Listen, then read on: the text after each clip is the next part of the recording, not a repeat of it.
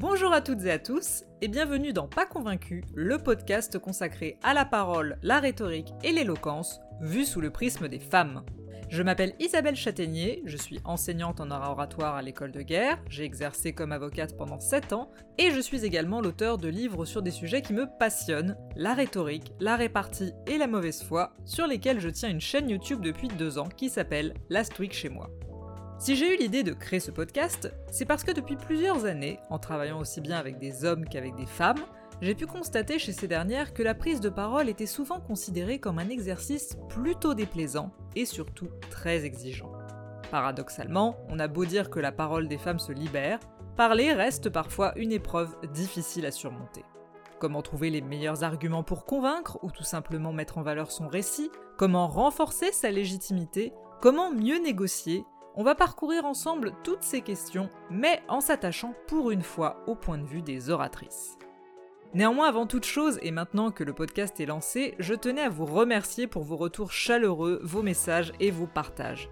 Bien entendu, si ce sujet vous parle, n'hésitez pas à vous abonner, à mettre un nombre faramineux d'étoiles et à en parler autour de vous. Tout cela est vraiment primordial pour garantir à ce podcast succès et longévité. Bref, les quelques secondes réglementaires d'invitation au partage étant écoulées, place désormais au fond, aux arguments, à la parole. Pas convaincu, c'est parti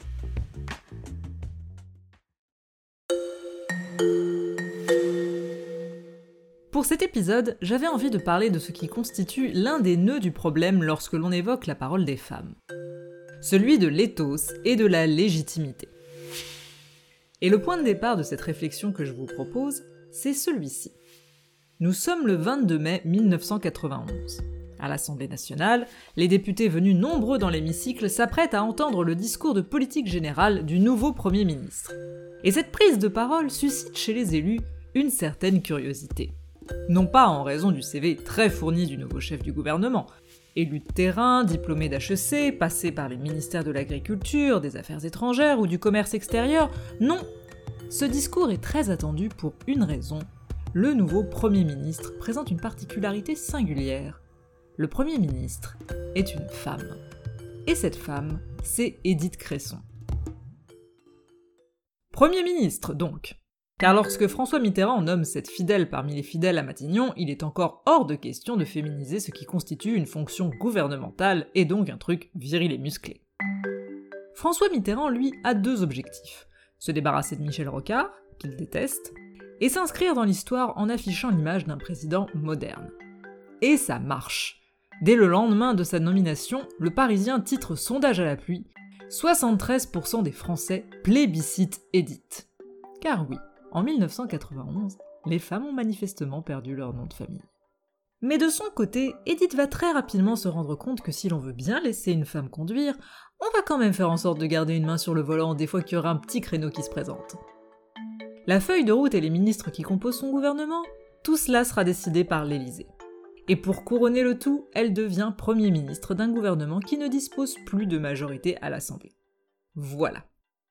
Dans ce contexte radieux, Édith Cresson doit donc préparer un discours de politique générale, histoire de dire à tout ce beau monde Désormais, c'est moi qui gère, et voilà mon programme. Et là, les choses sérieuses commencent. Édith Cresson dispose de 7 jours pour écrire son discours. Une première version ne lui convient pas, une deuxième est donc rédigée en urgence. Et quand elle confie son discours à François Mitterrand pour avis, celui-ci déclare que son texte est mauvais, avant de lui renvoyer une version modifiée, pour lui lâcher finalement à la débeauté Oubliez ce papier et improvisez, vous n'en serez que meilleur. Bon. Nous sommes donc le 22 mai 1991, et vêtue d'une veste à carreaux noire et blanche qui sent bon les années 90, Édith Cresson se retrousse les manches dans un mouvement théâtral assez mal inspiré et lance à la tribune ceci. Ma méthode sera celle de la concertation et du dialogue avec tous, sans préjugés. Je chercherai avec vous les majorités les plus larges, sans que personne ait à renoncer à ce qu'il est. Pendant 45 minutes, Edith Cresson empile un catalogue de mesures et de propositions vagues. L'entrée en matière est d'ailleurs digne d'un statut LinkedIn. Le gouvernement que Monsieur le Président de la République m'a demandé de conduire se donne un objectif prioritaire faire réussir la France dans l'Europe de 1993 et dans le monde de l'an 2000. Pour le lyrisme, on repassera. Le fond n'est pas très bon et la forme n'est pas vraiment meilleure. Et face à un auditoire hostile et ouvertement sexiste, Édith Cresson n'a pas d'autre choix que de hausser la voix, quitte à se la casser à plusieurs reprises. Effet délétère. Comme on pouvait s'y attendre, le discours fait l'objet d'un massacre en règle par l'opposition. Elle a réussi cette performance géométrique de faire un discours à la fois creux et plat, déclare ainsi le député RPR Alain Devaquet. Vous allez me dire, venant de l'opposition, c'est de bonne guerre. Mais du côté de la presse, c'est pire. Une voix dangereusement perchée, nettement déficiente dans les basses moelleuses qui permettent toutes les nuances de la politique, note le Figaro. Qu'a-t-on subi sinon un terne exposé, déroulé un ton trop haut, sans chaleur ni spontanéité? Était-elle trop émue? s'interroge le monde. Notez au passage que la voix est utilisée là encore comme un outil pour saper l'oratrice. Mais revenons au fond. En moins d'une heure, la crédibilité du Premier ministre s'est volatilisée. Alors, pourquoi au juste revenir sur ce discours? Soyons tout à fait justes, beaucoup de facteurs politiques et économiques permettent d'expliquer le calvaire subi par Edith Cresson à Matignon, qui ne restera finalement que 11 mois à son poste. Et soyons aussi honnêtes, Edith Cresson, qui a commis un certain nombre de maladresses, n'a pas été épargnée par le sexisme politique de l'époque, à l'image de cette déclaration peu inspirée d'un député de l'opposition là, vraiment, on est dans un système incroyablement euh, monarchique. Regardez le parcours de Madame de Pompadour, regardez le parcours euh, d'Édith Cresson, il y a un parallélisme certain. Mais par son discours, Édith Cresson a manqué une occasion, celle de construire sa propre légitimité. Et là, il faut mettre sur pause. À ce stade, deux conclusions s'imposent. La première, et j'espère que vous appliquerez ce conseil dans la vie de tous les jours, évitez de faire confiance à François Mitterrand quand il vous dit d'y aller au talent. La seconde, c'est de ne jamais croire que votre légitimité va s'imposer à l'auditoire comme une évidence. Il faut la construire. Souvenez-vous de ce que nous avons vu dans les épisodes précédents. En rhétorique, on dit qu'un orateur digne de ce nom se doit d'apprendre à jouer sur trois leviers. L'orateur se doit d'apporter des preuves que ce qu'il soutient est vérifiable et démontrable, ce que l'on appelle le logos, jouer sur les passions du public, ce que l'on appelle le pathos, mais aussi et surtout prouver, ou en tout cas faire croire, que l'on peut vous faire confiance, c'est ce que l'on appelle l'éthos. Le logos, c'est ce qui se relie au message que vous voulez transmettre. Le pathos, c'est ce qui correspond à l'auditoire, et l'éthos, c'est ce qui correspond à l'orateur. Voilà pourquoi je vous invite vivement à vous poser avant chaque prise de parole les trois questions suivantes, quel est votre objectif, car il définira le fond Quel est votre public, ce qui vous permettra de choisir les passions sur lesquelles vous voulez jouer Et quel est votre rôle, ce qui vous permettra de définir l'image que vous voulez projeter. Et puisque l'éthos est l'image que l'orateur donne de lui-même à travers son discours, vous n'avez pas trop le choix, vous allez devoir vous y coller.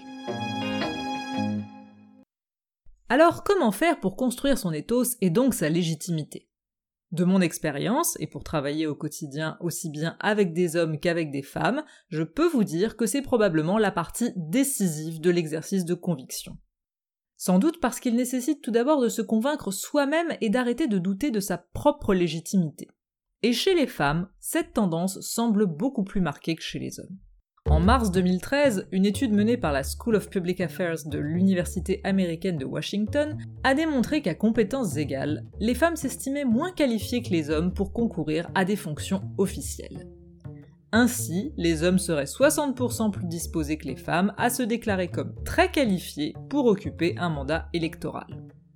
Les femmes, de leur côté, doutent, D'après l'étude, elles observent une tendance naturelle à s'estimer moins expertes en politique et surtout, et ça tombe bien car c'est l'objet de ce podcast, moins bonnes en prise de parole. La conclusion de l'étude ne fait que refléter une évidence que nous avons toutes expérimentée au moins une fois dans notre existence. Les doutes des femmes sont importants parce qu'ils jouent un rôle crucial dans la baisse de la probabilité d'envisager une candidature à une élection.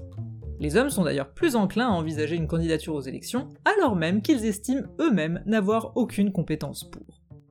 Alors, comment évincer le poison du doute qui nous pousse dans le meilleur des cas à saper notre intervention et dans le pire des cas à l'autocensure?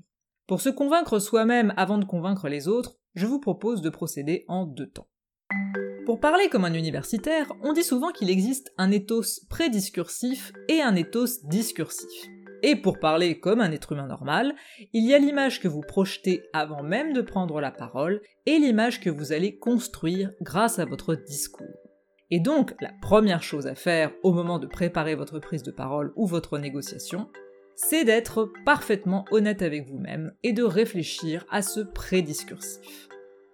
Posez-vous la question suivante. Quels sont les préjugés qui vont se faire sur ma personne et qui peuvent me servir ou me desservir?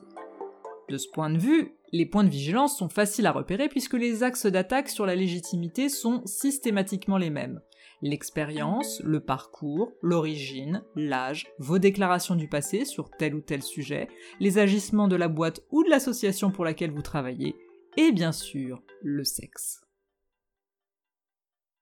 Et une fois que votre liste des points d'attaque apparaît, vous vous rendrez compte rapidement d'une chose, il est rare de trouver un item négatif à partir duquel il n'est pas possible de faire émerger ne serait-ce qu'une toute petite part de bon. Vous n'avez aucune expérience? Qui mieux que vous peut apporter un regard nouveau sur la boîte? Vous avez manqué l'opportunité de conclure un contrat important? Vous êtes la seule personne capable d'identifier le problème et de ne pas le renouveler. Vous êtes au poste X sans les diplômes de votre prédécesseur? Eh bien pour l'avoir, vous avez dû faire vos preuves et travailler deux fois plus. Un fait, c'est une arme, elle peut vous blesser, mais vous pouvez aussi vous en servir. En fait, tout est une question d'angle. Et c'est sans doute là l'une des erreurs commises par Edith Cresson dans son discours. Ne pas avoir cherché à faire de son statut de première femme chef du gouvernement un récit au service du fond. Le mot femme Il ne figure tout simplement pas dans son discours. Expérience? Non plus. Il n'y a rien dans ce discours qui nous permette de savoir au fond qui est Edith Cresson. Trente ans plus tard, Elisabeth Borne, et ce n'est pas lui faire offense que de dire qu'elle n'est pas une oratrice née, a bien compris qu'il fallait parfois se prêter à cet exercice délicat qui consiste à parler de soi-même pour tenter de bâtir sa propre légitimité. Je n'ai pas le complexe de la femme providentielle. J'ai été ingénieure, femme d'entreprise, préfète, ministre. Mon parcours n'a suivi qu'un fil rouge, servir. Je ne suis pas une femme de grandes phrases et de petits mots. Bon, c'est court, c'est pas flamboyant, mais au moins on sait à quoi s'en tenir. Le reproche fait à Elisabeth Borne est censé devenir ici une force. Car une fois qu'on a établi le diagnostic, le meilleur traitement est bien celui que l'on s'administre soi-même. Enfin, en rhétorique, hein. évitez de faire ça en médecine quand même. Et c'est là qu'on en vient à la deuxième étape que je vous propose. Aborder frontalement avec l'auditoire la question de votre légitimité. Avec une question centrale, quand faut-il le faire? On parlera dans un épisode à venir de la question de la structure de la prise de parole, mais à mon sens, un discours doit avoir trois vertus. Rassembler les gens qui pensent déjà comme vous, faire basculer les indécis, et faire douter ceux qui de toute façon ne changeront pas d'avis. Chaque étape du discours doit être l'occasion de montrer cet accord si particulier entre ce que vous êtes et ce que vous voulez obtenir. Mais un moment doit être particulièrement soigné, celui de l'accroche de votre prise de parole, ce que l'on appelle l'exorde. Et parfois, l'un des moyens de capter l'attention de l'auditoire est d'aborder frontalement la légitimité que vous avez pour vous exprimer. Deux exemples. Le premier vient de loin. En 62 avant Jésus-Christ, quand Cicéron, grand avocat de la fin de la République romaine, plaide en faveur du poète Archias, il commence d'entrée de jeu à dire ce qu'il doit à son propre client. Si je possède quelques talents, et je sens toute l'exiguïté du mien, si j'ai acquis quelque expérience dans l'art de la parole auquel, je ne le nie pas, je me suis passablement exercé, c'est surtout Aulus Licinius Archias, ici présent, qui a le droit d'en réclamer de moi le fruit. En clair, mon talent, et j'en ai, je le dois à mon client, donc soyez sympa avec lui. Et vingt siècles plus tard, c'est Gisèle Halimi qui nous offre un modèle éclatant de construction de la légitimité au cours du procès de Bobigny. En défense de Marie-Claire, une jeune fille de 16 ans violée et ayant eu recours à un avortement à une époque où la pratique tombait encore sous le coup de la loi, et de trois autres prévenus, l'avocate débute sa plaidoirie par ces mots. Je ressens avec une plénitude jamais connue à ce jour un parfait accord entre mon métier qui est de plaider, qui est de défendre, et ma condition de femme. Je ressens donc au premier plan, au plan physique, il faut le dire, une solidarité fondamentale avec ces quatre femmes et avec les autres.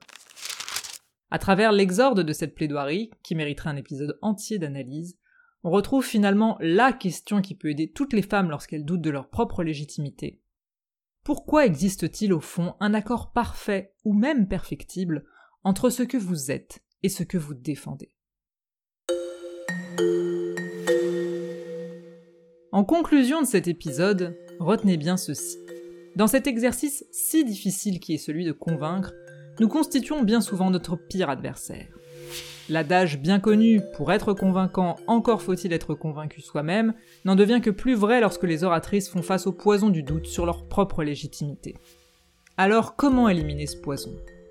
Pour faire une belle prétérition, j'aurais pu bien sûr parler de tous ces hommes qui osent, ne doutent jamais et parlent d'innombrables sujets sur lesquels ils ne possèdent parfois aucune compétence. Mais pour ma part, je vous invite surtout à faire ce calcul simple le coût du silence et de l'inaction n'est-il pas infiniment supérieur à celui d'une prise de parole, même imparfaite? Notre éducation cartésienne nous a poussé à minimiser nos risques en nous invitant à rester sages et à ne surtout pas nous exprimer si nous ne sommes pas sûrs d'apporter LA bonne réponse. Or, il existe sans doute quelque part un cimetière des bonnes idées où reposent des propositions qui auraient pu changer le monde et qui sont mortes, faute pour une oratrice de s'être dit à un moment donné Et si tu n'étais pas la mieux placée pour défendre cette idée? Ce n'est pas un hasard si l'on parle de prise de parole. Un micro, une tribune, ça se prend. L'art oratoire, c'est se saisir d'une occasion pour influer sur le monde, et même, osons l'idée, en tirer un profit personnel. Alors, ne doutons plus, construisons notre légitimité, et faisons des mots une arme au service de nos vies.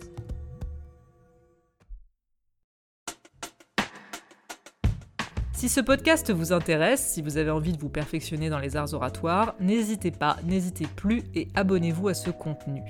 N'hésitez pas à mettre toutes les étoiles possibles et imaginables, c'est extrêmement important pour la suite et pour le référencement. Et enfin, si la rhétorique, la parole, l'humour et la mauvaise foi vous intéressent, n'hésitez pas à vous abonner à ma chaîne YouTube associée au programme Last Week chez moi ou à me suivre sur Instagram. Pour rappel, je suis Isabelle Châtaignier. Et en attendant, on se dit à la semaine prochaine pour de nouvelles aventures oratoires. Et d'ici là, portez-vous bien.